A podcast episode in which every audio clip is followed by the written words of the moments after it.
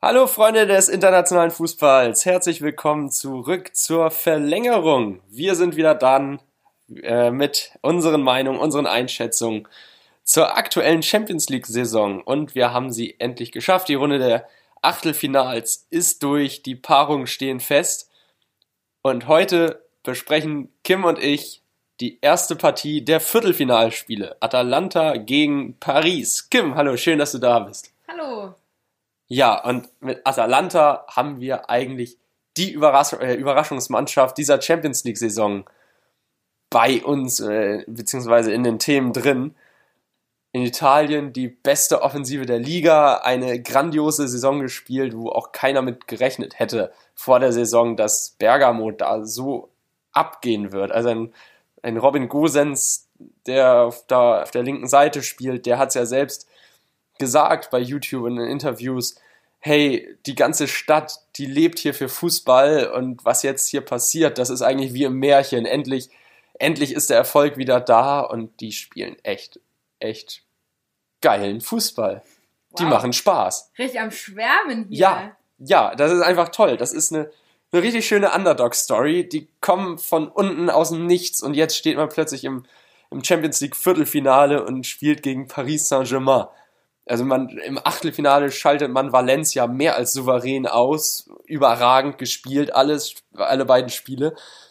Und jetzt, jetzt ist man plötzlich auf europäischer Bühne.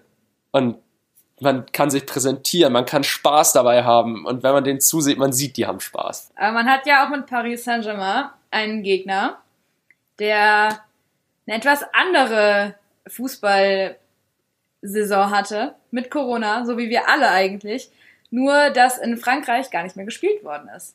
Heißt, die hatten eigentlich am Ende gar keine Saison gespielt. Rein faktisch. Gibt keinen Meister. Die Saison wurde abgebrochen von oberster Stelle.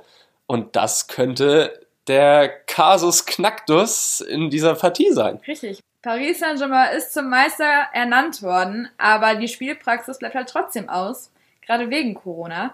Das wird, oder es könnte eher gesagt, ein kleiner Nachteil sein für die Truppe von Thomas Tuchel. Aber auch Mbappé fällt aus. Der Unterschiedsspieler eigentlich für mich bei Paris. Mittlerweile Neymar, den hat er den Rang abgelaufen. Er ist der wichtigste Spieler. Wir hatten es ja schon mal in unserer ersten Champions League Folge angesprochen, äh, Juventus gegen Lyon. Lyon äh, hat ja praktisch die gleichen Voraussetzungen gehabt wie Paris. Und wie gesagt, ich kann nur wiederholen, was ich damals schon gesagt habe. Druck und Champions League und Wettbewerb, das kann man einfach nicht simulieren.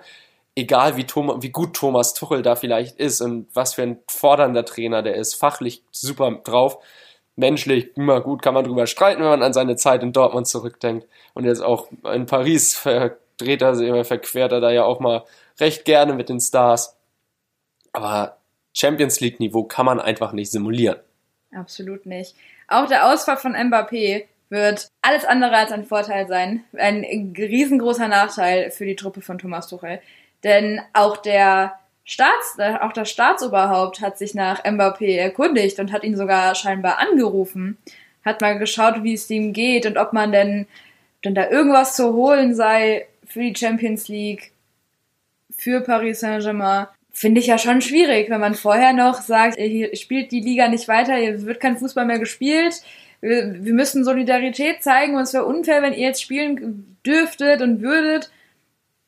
Aber dann erstmal Testspiele bestreiten, 5000 Zuschauer zulassen, dann wenn dann äh, das Mbappé sich da verletzt, ihn dann anrufen und einfach mal nachfragen, ob denn da Hoffnung ist für die Saison, ob man denn dann noch was reißen kann, ob er denn vielleicht doch noch fit wird. Irgendwie schwierig als aus französischer Sicht weiß ich nicht ganz, ob ich dahinter stehen könnte, würde. Ja, könnte man eigentlich auch jeden, in Anführungsstrichen, normalen Bürger da im Land anrufen ja. und fragen, wie es jetzt weitergeht mit Corona. Gut, na gut, jetzt sitzen, liegen natürlich die Hoffnungen, dass endlich darauf, auf Paris, dass endlich mal ein französischer Champions League Gewinner ähm, am Ende den Henkelpott stemmt.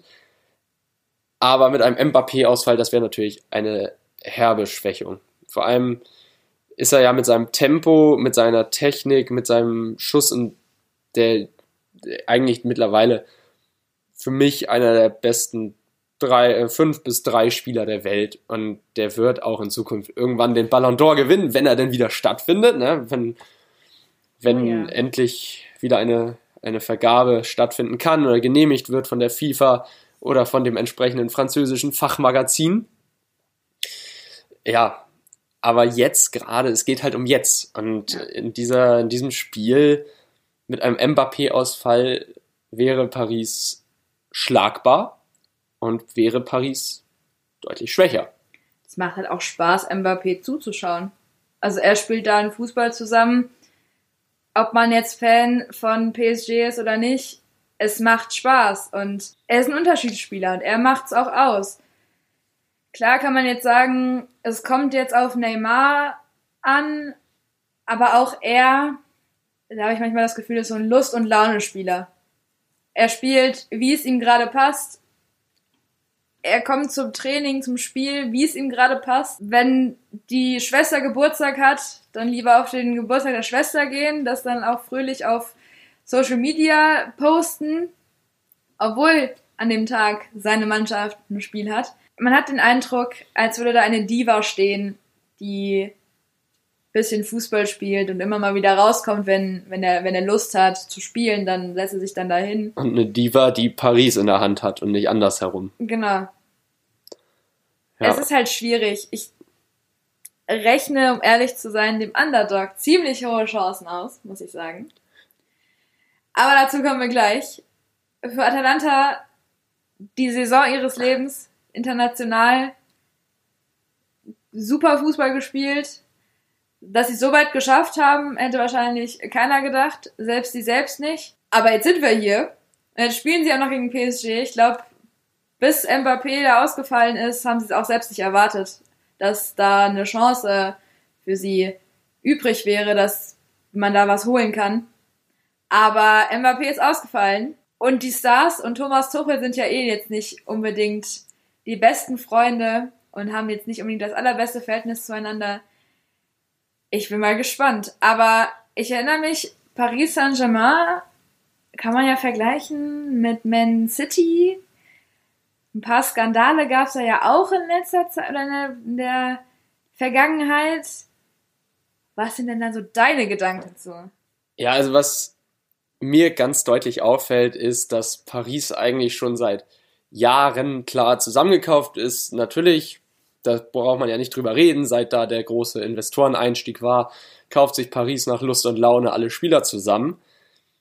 Ich bin mal gespannt, ob da die UEFA nicht tatsächlich dann bei Paris als, äh, als nächsten Club bei Paris nachschaut, ob da mit dem Financial Fairplay wirklich alles in Ordnung ist, wie bei Manchester City jetzt. Urteil, das haben wir, das Urteil, das haben wir ja besprochen, in einer anderen Folge, ausführlich besprochen, in zwei anderen Folgen sogar, in einer kurz angeschnitten. Und naja, darüber will ich jetzt gar nicht reden, aber ich habe halt immer das Gefühl, mit diesem ganzen Geld wurde eine Truppe von Individualisten zusammengekauft. Das ist keine Mannschaft, die als Mannschaft agiert, also als Team.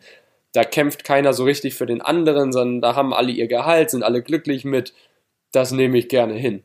Aber wirklich jetzt mal, okay, wir liegen jetzt im Champions League äh, Halbfinale, im Champions League Viertelfinale liegen wir jetzt gerade kurz vor Schluss zurück und jetzt müssen wir doch eigentlich nochmal einen Treffer einen Treffer erzielen. Da ist halt keiner, der die anderen mal mitreißt, aufweckt, hey komm Leute, wir schaffen das, wir packen das alle zusammen. Und wenn ich mir im Gegensatz dazu Atalanta angucke, ein Team, bei dem keiner damit gerechnet hat, dass über seine Teamstärke kommen muss, einfach weil dann die wirklich totalen Individualisten, die Ausnahmekönner, die fehlen. Das erinnert mich an Ajax Amsterdam vor einem Jahr, äh, wo man ja auch wirklich toll, eine tolle Champions League-Saison gespielt hat.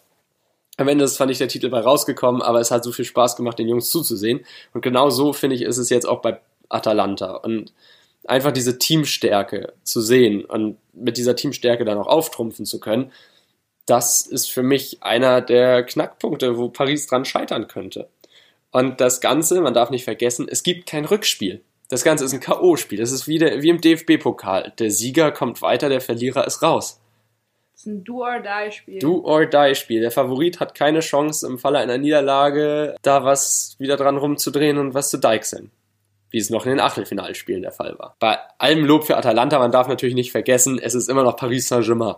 Also die haben mit einem Verratti, einem Icardi, einem, ja gut, ein Cavani noch, äh, einem Neymar, einem Draxler auch, also die Maria, die haben Spieler, da läuft einem eigentlich das Wasser im Mund zusammen. Aber wie gesagt, bisher war es immer relativ schwierig, da eine Mannschaft rauszuformen.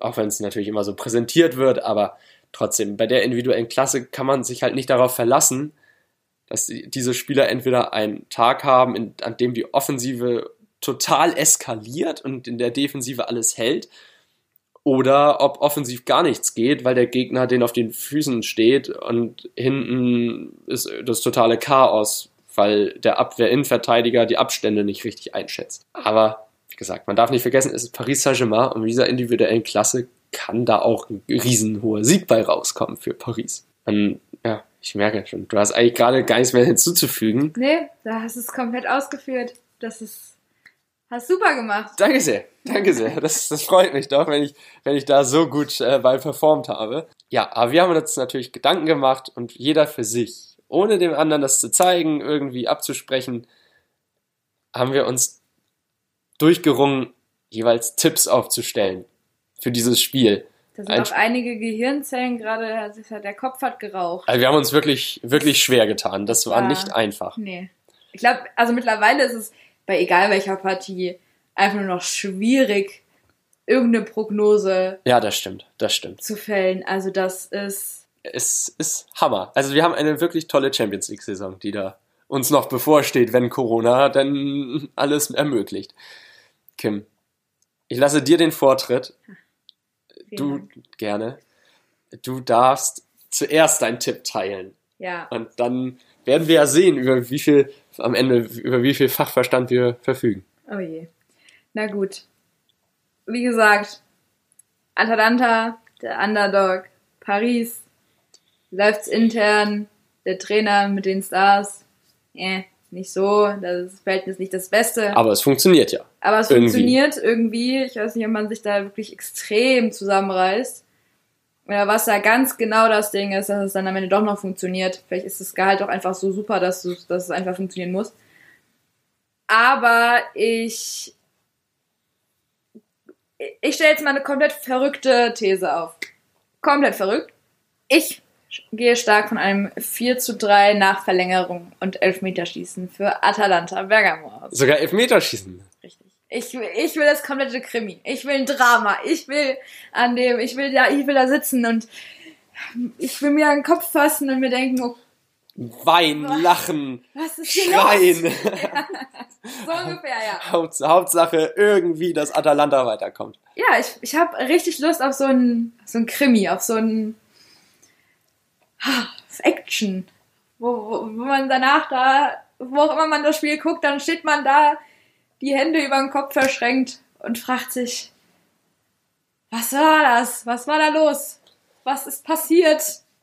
Das möchte ich haben. Und ich glaube, mit einem 4 zu 3 Nachverlängerung und Elfmeterschießen habe ich genau das, was ich möchte. Du meinst ein richtig tolles Kribbeln, wenn man eigentlich noch gepusht vom Adrenalin dann Ja. irgendwann ins Bett geht und Genau.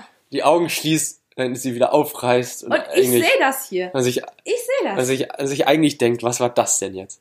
Ja, Ja. Aber was ist dein Tipp? Ist ja Mein auch so Tipp. Äh, äh, mit ganz viel Fantasie und so super einfallsreich Mhm. und abenteuerlich. Mhm. Meiner. also ich lag hier, ich saß hier bestimmt fünf Minuten vor diesem Zettel und ich wusste nicht, was ich draufschreiben soll. Hätte mir irgendjemand vor der Auslosung gesagt, Paris spielt gegen Atalanta, hätte ich erstmal gedacht, okay, klare Sache, Paris. Jetzt haben wir uns natürlich ein bisschen damit beschäftigt. Wir haben darüber geredet, wir haben Hintergrundinformationen, alles Mögliche uns reingesogen. Und jetzt ist es für mich eine offene Partie gewesen. Ich habe mich echt, echt schwer getan. Aber am Ende geht es, geht dieses Spiel für den Gewinner mit 3 zu 2 aus. Also genauso eng wie bei dir. Uh. Genauso eng wie bei dir. Ich habe mir halt gedacht, beide Offensiven können Tag erwischen, da gehen die total ab. Aber beide Defensiven können auch einen Tag erwischen, da hält alles. Oder da hält nichts. Aber am Ende ist bei mir eine Runde weiter der Vertreter aus Italien, Atalanta Bergamo. Auch bei mir kommt Atalanta eine Runde weiter. Nicht nur, weil ich Bock auf so eine Underdog-Story habe und weil Ajax ein tolles Erlebnis war und ich Atalanta da auch äh, wirklich schön, also mir schön vorstellen könnte, sondern einfach, weil ich denke, Atalanta kommt mit einer Riesenmenge Selbstvertrauen. Atalanta hat die beste Saison seit langem gespielt, die beste Offensive der Liga, hat Spieler, die wissen, was sie können, wo sie vielleicht, hm, wo sie vielleicht eingeschränkt sind, aber dann als Team zusammenspielen und kämpfen. Und das macht so viel Spaß, den zuzusehen den Spielen gegen Juve, gegen Inter. Das war top, auch wenn es am Ende nicht immer für den Sieg gereicht hat. Aber das war schon top. Und in Italien, da haben sie sich mit den Top-Clubs messen können und deshalb würde ich einfach mal sagen, dass Atalanta mit diesem 3 zu 2 Sieg eine Runde weiterkommt. Als hätten wir uns abgesprochen. Haben wir aber nicht. Haben wir aber Haben nicht. wir wirklich nicht. Haben wir nicht. Wir haben extra unsere Zettel hier verdeckt. Das war echt nicht abgesprochen. Es war spannend und ich bin auch ehrlich gesagt ein bisschen überrascht, dass wir beide den gleichen Tipp, äh, beziehungsweise den gleichen Ausgang am Ende für den Ich Gewinner auch, ich für. Atalanta äh, gewählt haben. Nicht das gleiche Ergebnis, aber am Ende Hauptsache Atalanta kommt weiter. Damit hätten wir es heute. Ne? Damit hätten wir es für heute. Es war eine kurze Folge, denn heute ist auch nur eine Partie. Anders als in den Achtelfinalspielen gibt es jetzt in den Viertelfinalspielen nur eine Partie pro Tag. Und dementsprechend möchten wir euch natürlich dazu ermutigen, uns bei Instagram zu folgen, uns gerne zu schreiben, was die Champions League angeht, was den Podcast angeht. Einfach, Kim, wie heißt die Seite? Verlängerung unterstrich Fußball unterstrich Podcast. Sehr schön, genau. So einfach ist es einfach. Das, was die liebe Kimi gerade gesagt hat, eingeben in die Suchleiste, dann findet ihr uns und dann werden wir alles mit euch besprechen, mit euch interagieren und dann machen wir hier eine richtig tolle Fußball-Community draus. Richtig. Wir freuen uns auf euch. Wir freuen uns auf euch und wir hören uns dann in der nächsten Folge wieder. Bis dann. Ciao. Tschüss.